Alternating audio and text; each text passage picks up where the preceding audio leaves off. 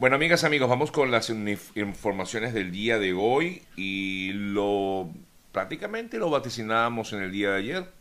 lo que podía ocurrir en eh, Gran Bretaña. Y la información justamente tiene que ver con que el primer ministro británico Boris Johnson presentó su renuncia al cargo que tenía o que tiene pues todavía hasta el mes de octubre. Boris Johnson renunció como primer ministro del Reino Unido luego de tres años eh, bastante cargados de temas e inconvenientes políticos internos y por supuesto eh, con eh, muchísimos además escándalos relacionados con justamente algunas celebraciones que se hicieron en medio del confinamiento en Gran Bretaña. Johnson anunció que va a dejar el cargo de líder del Partido Conservador luego de una serie de renuncias que esta semana se dieron de su equipo principal en protesta por su liderazgo, pero dijo que iba a permanecer en el cargo hasta que se encuentre un reemplazo. Claramente es la voluntad del partido, decía que debe haber un nuevo primer ministro, el proceso debe comenzar ahora. Johnson manifestó su disposición a abandonar el cargo ante el aumento de la presión durante estos últimos días, como les decíamos ayer, luego de lo que mm, se abrirá entonces una sucesión eh, que vendrá entre los eh, Tories de cara a la conferencia del partido en el mes de octubre. En el día de hoy, esta es información que además publica, entre otros medios, la BBC. El, eh, renunciaron el primer ministro, perdón, el ministro británico para Irlanda, Brandon Lewis, y varios secretarios del Estado, con lo que son 59 los cargos que han abandonado el Ejecutivo desde que comenzó esta semana. Y por lo tanto, bueno, ya ha hecho realidad o digamos efectiva esa renuncia el primer ministro británico al comunicárselo a la reina Isabel. Y ante ello pues ya vemos un panorama un poco más despejado aunque la crisis, por supuesto, continúa, eh, crisis política estoy hablando básicamente, en Inglaterra hasta ante lo que pues implicará una nueva selección del primer ministro en, en eh, Gran Bretaña. En otras importantes noticias les comentamos, bueno, ayer destacábamos una vez más la situación que continúa siendo escandalosa en relación con el terrible tiroteo registrado en Highland Park, en Illinois, y ayer el joven que fue detenido, Robert Crimo III, de 21 años de edad, eh, confesó, luego de haber comparecido ante una audiencia en el día de ayer, confesó ser el autor de los disparos que lamentablemente acabaron con eh, siete vidas. En más de la investigación que se ha realizado en relación con esto, pues se pudo determinar que este joven tenía, aunque todavía no ha dicho el móvil como tal que habría eh, originado esta matanza, el joven tenía como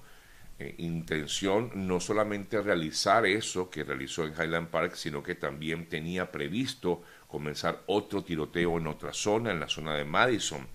según el portavoz de la policía en el condado de Lake, que es donde está ubicado justamente este sector de Highland Park. Según Christopher Covelli, Crimo no llevó a cabo el segundo ataque ya que no lo pensó ni investigó bien como ocurrió con el primero, que sí lo había estudiado, lo había ya planificado con anterioridad, de hecho es parte de la investigación, afirman que fue totalmente premeditado, es decir, que tenía varios días investigando este cómo realizar esta macabra acción y que terminó, como ya decíamos, con siete personas eh, fallecidas. Este joven tenía en su poder no solamente dos armas, que fueron las que incautaron en un principio, sino que tenía en su poder cinco armas, cinco armas compradas total y absolutamente de forma legal aquí en, en Estados Unidos. Además de estas cinco armas, también se le encontraron otra serie de, armamentos, cuchillos y hasta arcos eh, y flechas. Em, parte de la investigación, pues eh, ahora se profundiza en, buscar la razón, el motivo. Algunos parecen indicar que eh, todo se debería a un desequilibrio mental, porque este joven incluso había tenido ya la visita, había recibido la visita de la policía en dos ocasiones anteriores. La primera de ellas fue porque al parecer había intentado quitarse la vida, la familia llama a la policía y eh, pues logra evitar que esto ocurriera y luego volvió la policía a su residencia porque este joven eh, había amenazado a su familia. Así que había como quien dice ya antecedentes, pero a pesar de todo esto y a pesar de que le tenía armas en su poder, pues no le no ocurrió nada más y fíjense ustedes lamentablemente en lo que desencadenó esta acción de este joven que concluyó con una matanza. Son definitivamente avisos que se dan y muchas veces en, las instancias judiciales mm, poco o nada se hace. Ayer, integrantes del Partido eh, Demócrata aquí en Estados Unidos pidieron que se adoptaran medidas regulatorias más severas ante toda esta situación de violencia armada que hay en, el país. Eh, los demócratas expresaron su frustración ante los actos violentos que involucran a civiles armados, como lo ocurrido recientemente pues, en Illinois. En eh, otras importantes informaciones, la Organización Mundial de la Salud anunció que ha convocado nuevamente a su comité de emergencia para evaluar cómo evoluciona el brote de la viruela del mono, con la que ya se han contagiado más de 6.000 personas en unos 58 países. Eh, Tedros Ghebreyesus dijo que el grupo de expertos de la OMS esperan reunirse nuevamente el próximo 18 o antes si fuera necesario para determinar si se mantiene el riesgo de moderado que se le ha asignado a, esta, a este brote o debe ser como tal declarado una emergencia sanitaria internacional como lo fue la COVID-19. En relación con el tema de la viruela del mono, se pudo determinar en el día de ayer que en Ecuador se detectó el primer caso como tal de esta viruela del mono. Eh, así lo confirmó el Ministerio de Salud, que por cierto tiene problemas en este país, ya que la mm, ministra Jimena Garzón en Ecuador renunció a su cargo y aún pues no se ha determinado o no se ha designado a un nuevo representante en el Ministerio de Salud en Ecuador. Permítame de todas formas revisar información eh, reciente en, en, Ecuador a ver si hay algún cambio con respecto a esto porque efectivamente pues había problemas también internos en Ecuador no solamente de carácter político como lo vimos recientemente sino ahora también con el tema de la salud porque la ministra pues decidió mm, salir de su cargo y a la espera entonces en ese país para que se dé también, se designe a una nueva persona que dirija el Ministerio de Salud en, eh, en eh, Ecuador. El gobierno de este país y los movimientos indígenas instalarán, por cierto, en el día de hoy una reunión de la mesa técnica para determinar la metodología de trabajo en los diálogos luego del acuerdo alcanzado la semana pasada, perdón, que puso fin a las protestas antigubernamentales por la carestía de la vida. La mesa se va a instalar en la sede de la Conferencia Episcopal Ecuatoriana y en ella se va a determinar la hoja de ruta de los diálogos durante los 90 días establecidos. En Perú, la Fiscalía Anticorrupción de este país eh, ha citado la esposa del presidente Pedro Castillo para que el viernes declare en el marco de una investigación por presunto tráfico de influencias que se ha abierto contra la hermana de la primera dama de Perú, Jennifer Paredes. La decisión fue tomada por el despacho sexto de la primera Fiscalía Anticorrupción de Funcionarios de Lima, así que ahora también el presidente Castillo debe enfrentar otro problema más ahora relacionado con su esposa y su cuñada. En eh, otras, bueno, vámonos a Venezuela, porque hay información importante, varias informaciones importantes que se han destacado en las últimas horas en Venezuela. La primera de ellas tiene que ver con una rueda de prensa ofrecida por la Conferencia Episcopal Venezolana ayer, en, en la cual admitió que efectivamente sacerdotes han sido condenados por pederastia en Venezuela y que a pesar de haber sido condenados continuaron ejerciendo sus funciones dentro de la Iglesia Católica en Venezuela. Esto fue, por cierto, un trabajo que reveló el Washington Post la semana pasada y luego de varios días es que finalmente la conferencia episcopal ofrece detalles de lo que habrían hecho ellos internamente. En el caso eh, específico de un sacerdote en Lara, eh, quien habría sido condenado en 2006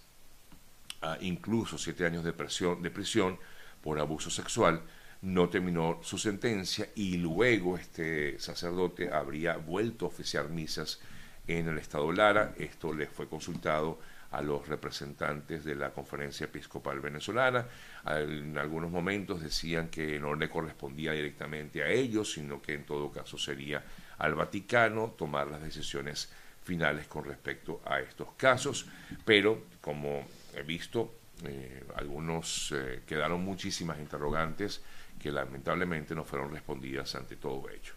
eh, ante todos estos estas denuncias que se han hecho en el país. Este escándalo de, delitos de pederastia no solamente están presentes en la iglesia en otras partes del mundo, sino también en Venezuela, como hemos visto y como se habría determinado luego, insisto, de este trabajo de investigación que realizara el Washington Post. Ayer el Ministerio Público en Venezuela habló también de un caso muy particular, eh, el caso del profesor Carlos Lanz, este profesor eh, quien pertenecía a las filas de, del, eh, o era afecto pues al régimen venezolano, desapareció en el año 2020 y había, mm, se había divulgado mucha información con respecto al caso del profesor Lanz en su momento y ayer fue de, según lo que daba a conocer el Ministerio Público, eh, informaba que el profesor había sido asesinado luego de haber sido secuestrado y todo al parecer tenía eh, como quien dice una bueno habría sido ordenado según lo que manifestaba Tarek William Saddam habría sido ordenado eh, por la propia esposa del profesor Lance, eh, que es el nombre de la persona quien habría sido la que organizó el secuestro, asesinato y por lo tanto, eh, pues, porque no solamente que concluyó allí, sino que al parecer, disculpen la descripción, pero tengo que decirlo, eh, habrían eh, desmembrado a esta persona. ocurrido este hecho en 2020 y ahora es cuando se da a conocer o se dan a conocer detalles dos años después. Hablando, por cierto, de Venezuela, la dirigencia del partido Bandera Roja ha venido denunciando que el régimen venezolano ha iniciado la persecución contra tres de sus militantes. Han, indicado o han hecho denuncias eh, acerca de Alcides Bracho, José Castro y Alonso Meléndez. A Bracho, profesor de química eh, y artista plástico, los agentes del SEBIN, al parecer lo acusan de terrorista por haber participado en eventos eh, durante el año 2014 y 2017. En el caso de José Castro, eh, detuvieron a su esposa Jenny Pérez luego debido a que no la encontraron en su casa. La detención de Pérez ocurrió en los valles del Tuy y por lo tanto el grupo o partido Bandera Roja informó que al lugar acudieron varios funcionarios vestidos de negros, de negro, perdón, y eh, chalecos eh, para llevarse a esta persona, mientras que otro de los integrantes del partido, Alonso Meléndez, quien reside en Falcón, le fue allanada su residencia y retuvieron a su familia. Y ya que hablamos de estos casos, anoche eh, también en Venezuela se, está, se informó acerca de, o de un intento también de supuestamente de secuestro o porque en teorías iban a llevarse a este ciudadano a la sede de la DGCIM para interrogatorios que no saben por qué. Estoy hablando específicamente del el esposo de Dianet Blanco, eh, quien eh, denunció, ella pertenece a grupos Mm, de mm, derechos humanos, de defensores de derechos humanos, y ella informaba anoche que también intentaban llevarse a su esposo para un interrogatorio sin órdenes judiciales. Parte de las denuncias presentadas con respecto a temas en Venezuela y que siempre, por supuesto, continúan dando mucho de qué hablar.